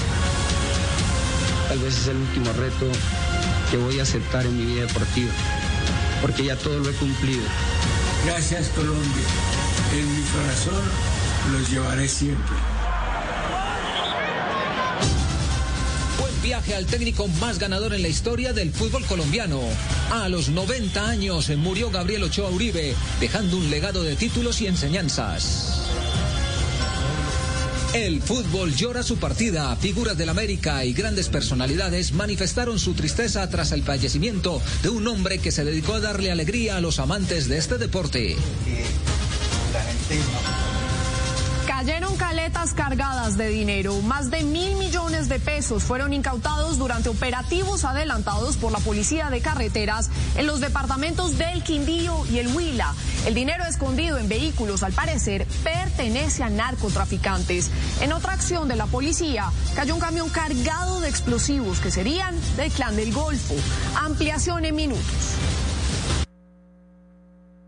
Banda de estafadores, tres hombres detenidos por la Fiscalía tendrán que responder ante la justicia por la venta ilegal de lotes en Ciudad Bolívar, sur de Bogotá, y por las denuncias de homicidio y de tráfico de drogas.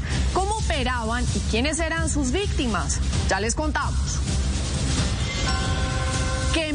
cerros para venderlos. En Santa Marta fue descubierta una red que vendía en 300 mil pesos cada terreno. Familias de extranjeros y desplazados eran sus víctimas descubiertos en una fiesta de olla. Cerca de 80 personas que departían en Segovia, Antioquia, fueron encontrados por las autoridades incumpliendo las normas decretadas por las autoridades para frenar la pandemia. 22 personas fueron sancionadas. Alerta por indisciplina social. Cali, cerca de 150 personas que asistían a un velorio violaron todos los protocolos de bioseguridad. Aún se desconoce si el fallecido tenía COVID-19. Funcionario borracho. En Bucaramanga, este empleado de la Dirección de Tránsito protagonizó un choque múltiple. Dentro del vehículo encontraron varias botellas de cerveza para reactivarse. El Ministerio de Salud definió los lineamientos con los que podrán volver a operar los hoteles y los gimnasios en el país. Su reapertura estará en manos de los alcaldes locales. ¿Cuáles son esos protocolos? En minutos los detalles medidas legales contra Duque. Para el senador Iván Cepeda, el presidente no estaría respetando la independencia de poderes por sus pronunciamientos sobre la decisión de la Corte y el senador Álvaro Uribe. ¿Qué tan procedente es iniciar un proceso judicial contra el primer mandatario? Consultamos expertos emotivo encuentro. Los policías que rescataron a la bebé recién nacida, que fue abandonada en un basurero en el sur de Bogotá, fueron a visitarla para llevarle algunos pañales. El bienestar familiar inició el restablecimiento de sus derechos mientras ella sigue bajo pronóstico reservado en el hospital de Meise. Un trabajo contra reloj. Teniendo contacto directo con el virus, decenas de científicos trabajan en la entrega de resultados de las pruebas.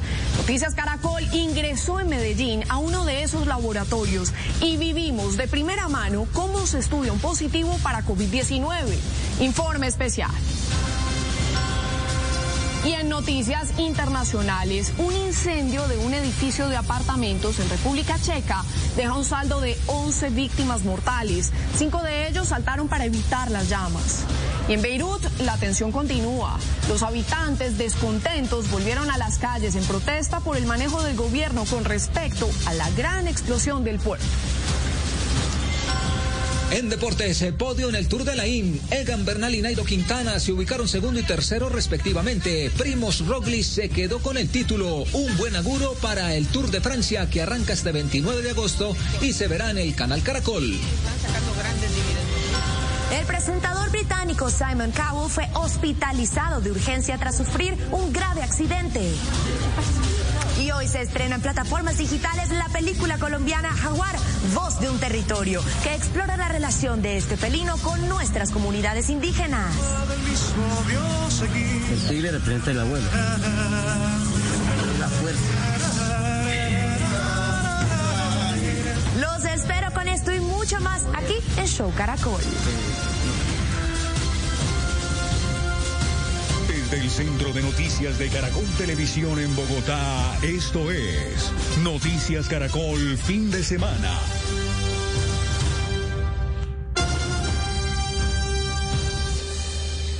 Colombia, muy buenas tardes. Hay luto en el fútbol colombiano y por supuesto en toda Sudamérica por la partida de Gabriel Ochoa Uribe a los 90 años de edad. El entrenador más exitoso en la historia de nuestro país dirigiendo a Santa Fe, América y Millonarios. Hemos preparado el siguiente perfil. El nombre Gabriel Ochoa Uribe sinónimo de títulos y de gloria. Es el técnico que más trofeos levantó en la historia del fútbol colombiano. A los 16 años decidió ser arquero y tapó en el América de Cali cuando aún no se había organizado el fútbol profesional en Colombia. Millonarios lo contrató en 1948, en el primer año del profesionalismo. Como futbolista alcanzó cuatro títulos en el equipo azul. Era la época del Dorado, comandada por el legendario Alfredo Di Stéfano. Ochoa aprovechó su estancia en Bogotá para estudiar medicina. Now. En 1955 se convirtió en el primer portero de Colombia en jugar en el balompié de Brasil. Regresó al país y fue en la capital donde recibió su primera responsabilidad como técnico. En 1958 es el adiestrador de Millonarios, donde conquista cuatro títulos de liga. Y en 1960 lleva al equipo azul a la semifinal de la Copa Libertadores. También dirigió Santa Fe, donde conquistó el título de 1966. Luego se devuelve a la otra orilla capitalina y en 1972 le borda otra estrella a Millonarios. En 1979 llegó al América de Cali. Allí arrancó otra leyenda. Le dio el primer título a los Escarlatas y la seguidilla de trofeos de liga de 1982 a 1986. La Libertadores fue esquiva para el médico. Dirigió tres finales continentales con el América ante Argentinos Juniors en 1985, contra River en 1986 y en el 87 contra Peñarol de Uruguay. Dirigió a la selección Colombia en dos oportunidades, en el 63 y en 1985, donde intentó clasificar a Colombia al Mundial del 86. Su última hazaña, levantar la liga de 1990 con el América. Yo soy optimista siempre. Es decir, yo soy una persona que nunca soy derrotista, soy triunfador. Desde niño me enseñaron a ganar y a ser primero. No solamente en la clase, en mis estudios universitarios, en mi deporte. Siempre he querido ser primero. Gabriel Ochoa, un grande del balompié colombiano. 17 títulos, 13 de ellos en el banquillo. Que en paz descanse el médico que le inyectó al fútbol nacional una dosis de disciplina, trabajo y constancia. Sin duda, hoy todo el fútbol eh, colombiano está llorando la partida de un hombre que dejó muchas enseñanzas. Por eso, aquellas personas que compartieron con Gabriel Ochoa Uribe han manifestado su cariño y apoyo para la familia en este duro momento. El gestor de tantas alegrías para el América de Cali, siete títulos con los Escarlatas, el que dejó una huella imborrable en aquel 19 de diciembre de 1979, el que marcó la época de los pitufos, el que como jugador también celebró triunfos, campeonatos, cuatro con millonarios en total y que además como técnico le dio cinco estrellas más, el que también alcanzó la gloria con Santa Fe en una ocasión, es el médico Gabriel Ochoa Uribe, quien se ganó el título del técnico más ganador de Colombia. Hoy con su partida deja una huella imborrable en quienes tuvieron el privilegio de ser dirigidos por él. Como un padre, yo creo que más que un padre, ¿cierto? Porque vivía pendiente de todo lo que nosotros hacíamos. Como fue con una frase, su palabra, siempre disciplina. Entonces nosotros, pues, eh, al llegar él, pues, le seguimos, ¿cierto? Sus, sus consejos. Desde Argentina, Carlos Gay, arquero del primer título de América, envió un mensaje. Lamento mucho la pérdida de esta persona tan importante que para el fútbol que fue para el fútbol colombiano y todos y me llevo un gran recuerdo con todos los consejos que, que me ha dado en su momento que yo estuve en el América. Y también a la distancia su alumno más aventajado, Jorge Luis Pinto Trino. Estará siempre presente en nuestras canchas y nuestros corazones, maestro inigualable, que nos enseñó siempre a ganar y a comprender que el trabajo es el camino del éxito. Mi sentimiento a doña Cecilia, Gabriel, Germán, Alberto y Héctor. Pero no solo en los jugadores dejó huella. Jairo Bernal recuerda como si fuera ayer el día en que el médico le dio la oportunidad de pasar de ser el utilero a kinesiólogo. Y subiendo Pance me dice el médico, bueno, se fue Álvaro. Mm, lo tengo a usted, usted sí es capaz, y le dije, sí, médico, yo con usted voy a aprender y voy a, voy a salir adelante, médico. Yo sé que yo a usted no lo voy a hacer quedar mal. Y yo sigo para adelante porque con usted voy a aprender mucho. Y muchos recuerdos que quedan del médico, del técnico, el arquero, hombre de fútbol que nació para dejar un legado en el balompié nacional. La ampliación de esta noticia que nos llena de tristeza a todos los colombianos allegados al fútbol la tendremos más adelante en nuestra emisión de deportes. Por ahora continúen con más noticias Caracol. Recuerden, primero en noticias. Gracias, Juan Pablo. Buenas tardes. Continuamos con más en Noticias Caracol del fin de semana.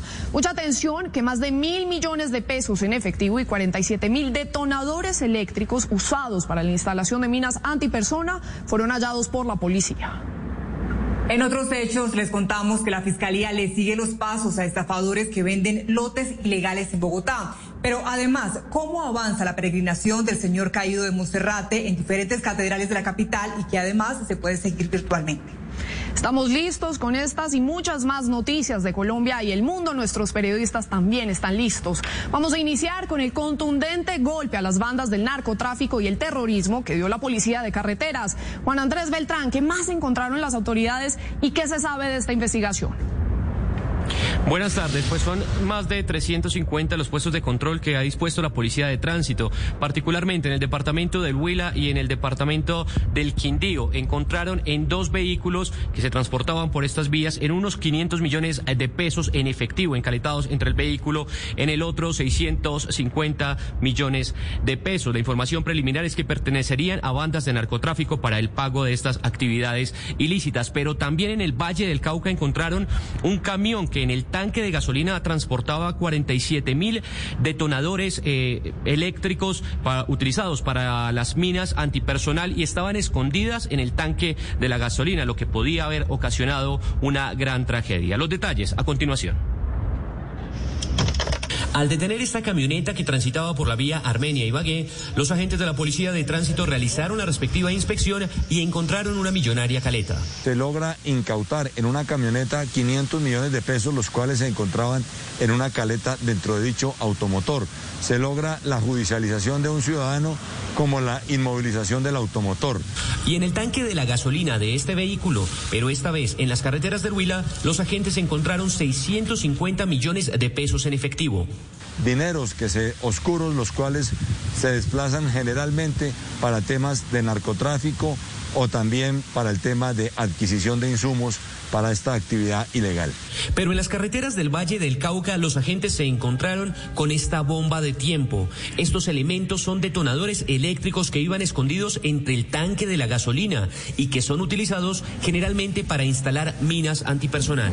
Un vehículo camión, la captura de dos ciudadanos, quienes llevaban en la modalidad de caleta en el tanque del combustible 47.200 detonadores eléctricos.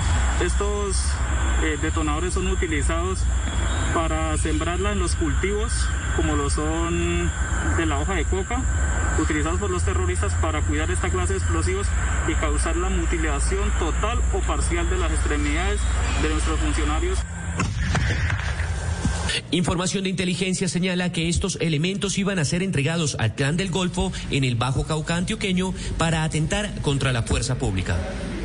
Así es, pues estos elementos incautados y también eh, los capturados ya fueron puestos a disposición de la Fiscalía. Pero hablando de otros hechos en materia de tránsito, esta madrugada en la vía que de Bogotá conduce a Girardot, exactamente en el sector de Silvania, un vehículo cayó por un barranco, dejando el saldo lamentable de dos personas fallecidas. Una tercera persona que iba también en el vehículo resultó herida y fue eh, llevada, remitida mejor al hospital de Fusagasugá. Esta la entregó eh, los bomberos de Cundinamarca, quienes fueron los que atendieron este hecho. Es por ahora la información desde el norte de Bogotá. Juan Andrés Beltrán, Noticias Caracol.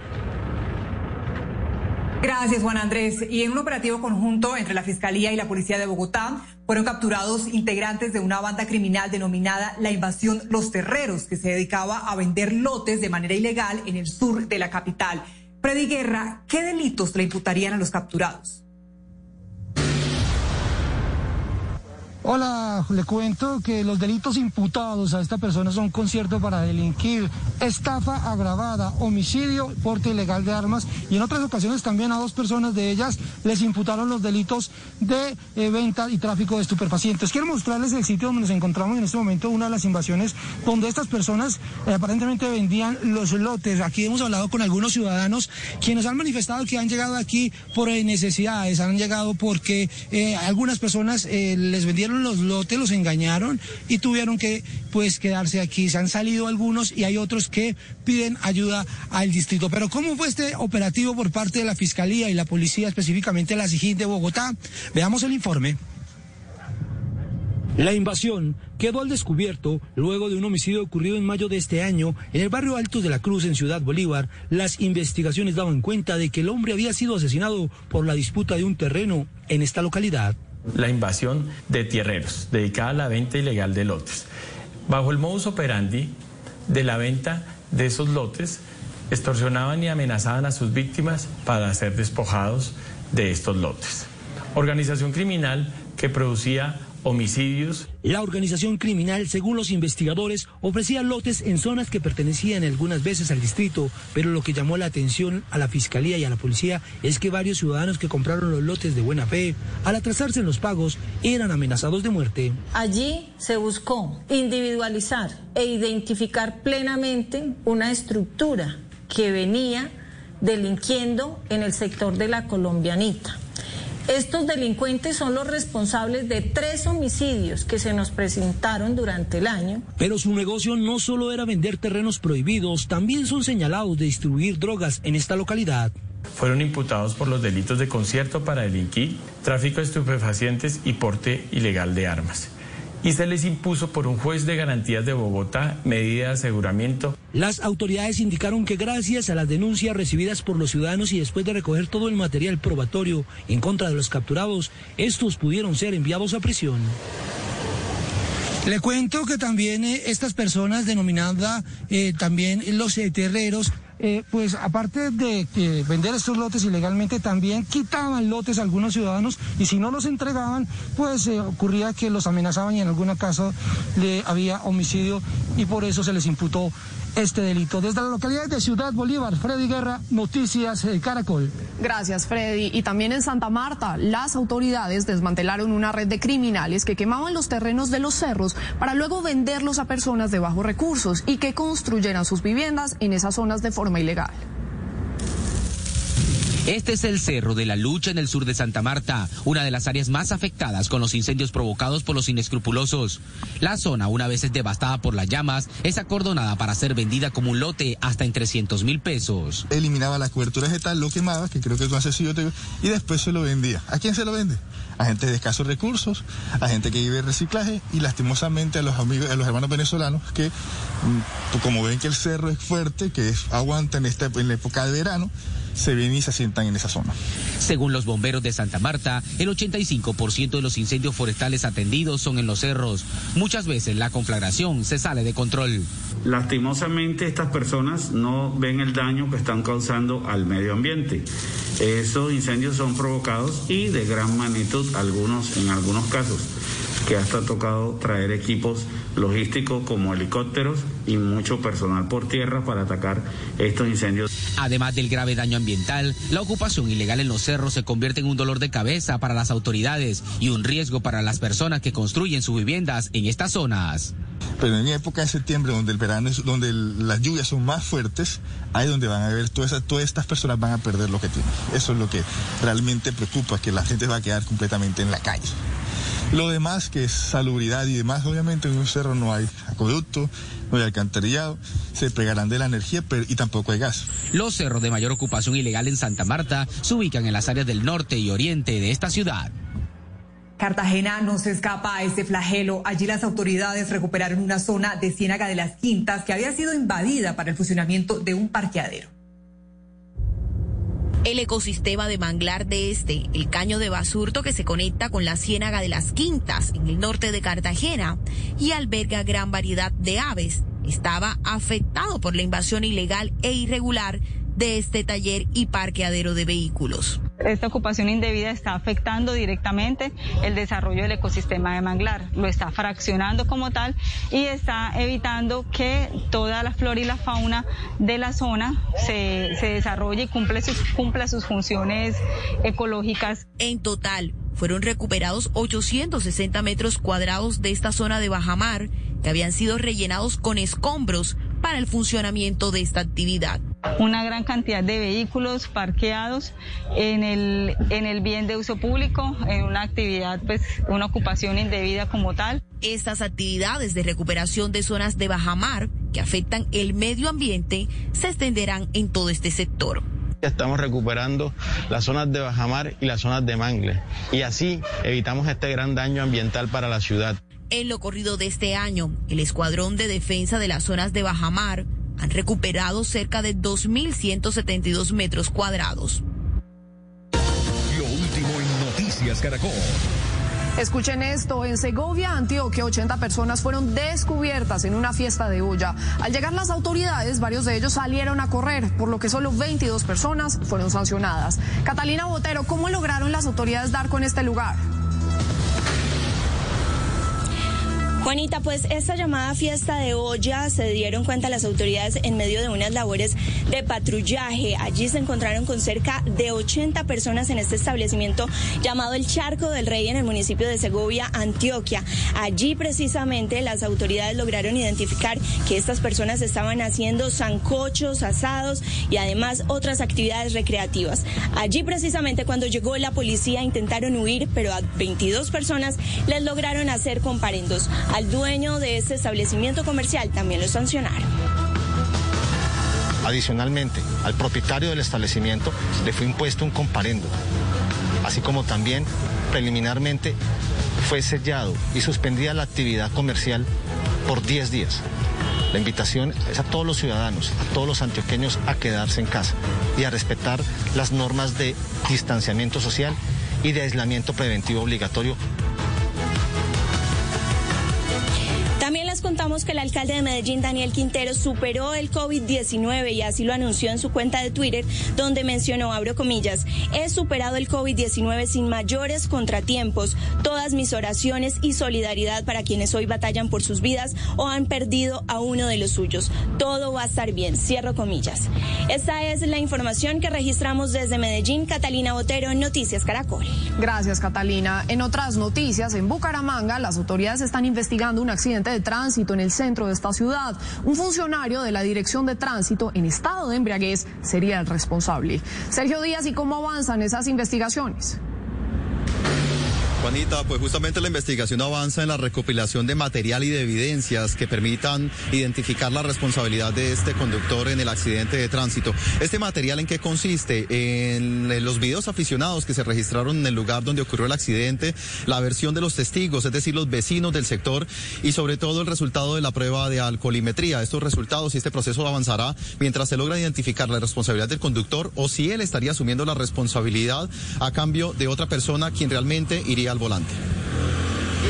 Es la chapetera que porta el señor del tránsito de Bucaramanga por esta calle del barrio Alarcón, vecinos fueron testigos del momento en que un conductor, al parecer, perdió el control del vehículo y habría golpeado varios automóviles. Me da pena, me da vergüenza con los bumangueses este tipo de actos bochornosos y cuestionables, porque además de causarnos un grave y negativo efecto sobre la imagen de la entidad, se convierte en un pésimo mensaje a los ciudadanos. Al atender el siniestro, las autoridades encontraron botellas de licor en el vehículo. En un comunicado de prensa, la Dirección de Tránsito confirmó que el hombre al volante es funcionario de esta entidad y que iba en estado de embriaguez. Como directora de Tránsito de Bucaramanga, lamento el hecho, pido las respectivas excusas en nombre del funcionario y desde ya asumo personalmente el caso y doy traslado a las instancias y órganos competentes internos como externos para que se apliquen las sanciones con la más severa e implacables consecuencias. Algunos habitantes de Bucaramanga pidieron drásticas sanciones. Yo pienso que un funcionario de esos que comete un delito de esos tienen que sancionarlo como los ellos lo sancionan a uno. De dar ejemplo, ¿no? Entonces, eh, pues gravísimo, me parece que eso, digamos, ojalá que la ley actúe y, y haga lo que tiene que hacer, pero me parece absurdo.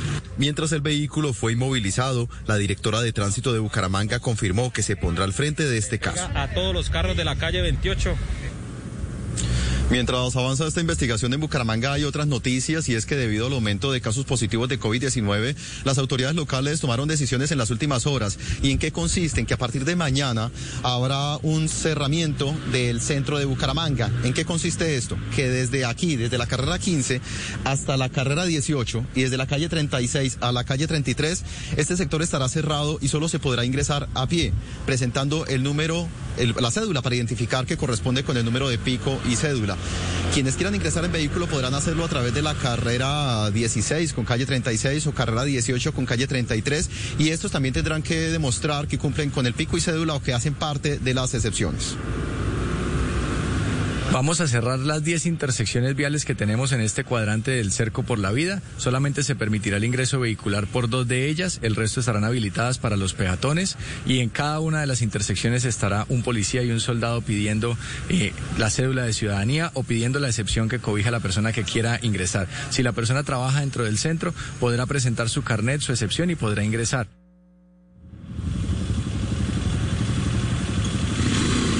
Esta medida se toma justamente ante el aumento de casos positivos y la identificación de la falta de cultura ciudadana por parte de algunas personas quienes a pesar de tener el pico y cédula no lo cumplen.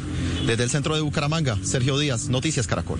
Nuevas medidas en Bucaramanga. Gracias, Sergio. En Cali, cerca de 150 personas que asistían a un velorio violaron todos los protocolos de bioseguridad. La policía fue atacada incluso por algunos de esos asistentes. Jefferson Bolívar, ¿qué fue lo que pasó? Juanita, pues anoche en un operativo que realizaron en la capital del Valle del Cauca para el, acerca del tema del toque de queda en la ciudad, pues encontraron en el barrio Laureano Gómez en el oriente de Cali un velorio con 150 personas aglomeradas. Las autoridades investigan si el fallecido tenía COVID-19. Entre tanto, dos personas fueron capturadas por agredir a algunos policías. En el oriente de la ciudad de Cali se intervinieron dos velorios con acompañamientos de entre 150 y 200 personas aproximadamente. En el momento en que se dispersaban cuadras más adelante, lanzaron objetos contundentes contra el dispositivo de seguridad, lo que obligó a la intervención policial. Mire, según las autoridades, el comportamiento de las personas ha mejorado, habiendo una reducción en las fiestas y en algunas aglomeraciones en más de un 75% de reducción. Información en Cali, Jefferson Bolívar, Noticias Caracol.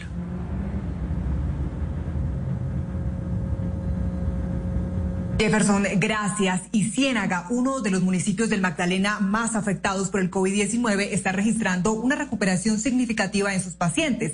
Allí donde la capacidad de las unidades de cuidados intensivos había llegado a un 96%, hoy hay dos personas luchando contra el coronavirus. Cuentos de Farías, ¿a qué se debe esto que está ocurriendo? Así es, mire, esta buena noticia para Ciénaga tiene que ver básicamente con el, el, nivel de educación, no tanto en la restricción que se le hizo a los locales comerciales que entendieron que durante 15 días había que eh, estar en toque de queda, sino también en cuanto a la educación. Miren, por ejemplo, como a esta hora, un día común y corriente, sobre todo un fin de semana, esta plaza con el templete de fondo en pleno centro de Ciénaga siempre era muy concurrida. Sin embargo, no solamente los fines de semana, sino durante los últimos 20 días, toda la población ciénaga ha entendido que el uso del tapaboca y el aislamiento social es importante para la reducción del COVID-19. La disminución en la cifra de contagios en Ciénaga se convierte en un respiro para sus habitantes que han acatado las normas para ganarle la batalla al virus. Las calles están vacías y el comercio permanece cerrado. Últimamente que encerró a la gente hace 15 días, eh, la gente ha minorado bastante el COVID, ha minorado, estamos ganando la batalla. Todo ha estado controlado. ¿Por qué? Porque la gente ha tomado conciencia. Ya no sale a la calle, cuéntenos un poco. Ya no hay aquel evolución de gente, ya todo ha mermado. Eso es mentira del presidente y que el COVID. Bueno, pues entonces, por lo menos ponte el tapabocas. En Ciénaga hay 1.248 casos de COVID-19. De esta cifra, el 69% de los diagnosticados se recuperó y en el momento solo hay 246 casos activos. Pusimos unos puestos de, de desinfección en la entrada y salida del municipio. Hemos hecho todas las actividades que, que, hemos, que nos ha permitido los recursos. Hem- eh, hemos dotado los hospitales de UCI. El comercio colaboró. El municipio cerró todos los locales por 15 días para evitar la propagación del virus. todo el comercio funcionó bajo la, moda- la modalidad de domicilio durante 15 días. Y posteriormente eh, se estableció que el comercio no esencial iba a funcionar 10 días más a puerta cerrada. La toma de temperatura en los parques y la entrega de los tapabocas